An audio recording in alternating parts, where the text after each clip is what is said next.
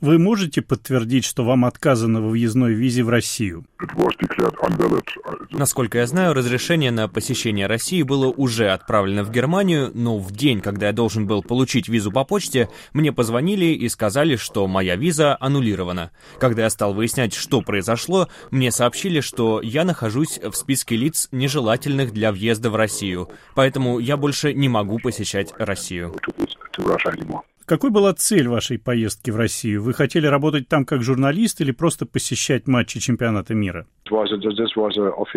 Это был официальный запрос телеканала АРД, который направляет в Россию свою команду для освещения чемпионата мира.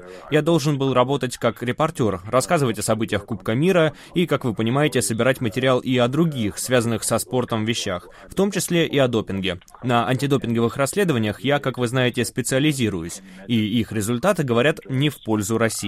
Российские официальные лица мне ясно дали понять, что им не нравится то, что я делаю, хотя никаких официальных объяснений тому, почему меня не пускают, дано не было. Вот так обстоит дело.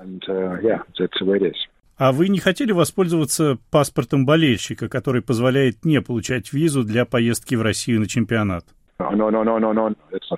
Нет, это невозможно. Чтобы работать журналистом, нужно получить аккредитацию и потом подать документы на визу. Я не болельщик, я репортер. Я обязан был идти официальным путем и подавать на визу. Я представитель СМИ, я получил аккредитацию FIFA, то есть FIFA разрешила мне освещать чемпионат мира, а Россия отказала в этом.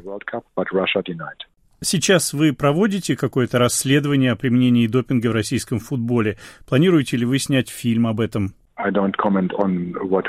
Я никогда не комментирую ничего, связанное с применением допинга, до того, как у меня есть конкретные проверенные результаты. Это касается не только России, но и любой другой страны, США, Германии и так далее. Я не могу ни подтвердить, ни опровергнуть, что расследование ведется, но до завершения работы мы не даем никаких комментариев. А получили ли аккредитацию другие репортеры телеканала АРД? Да, я единственный, кому было отказано.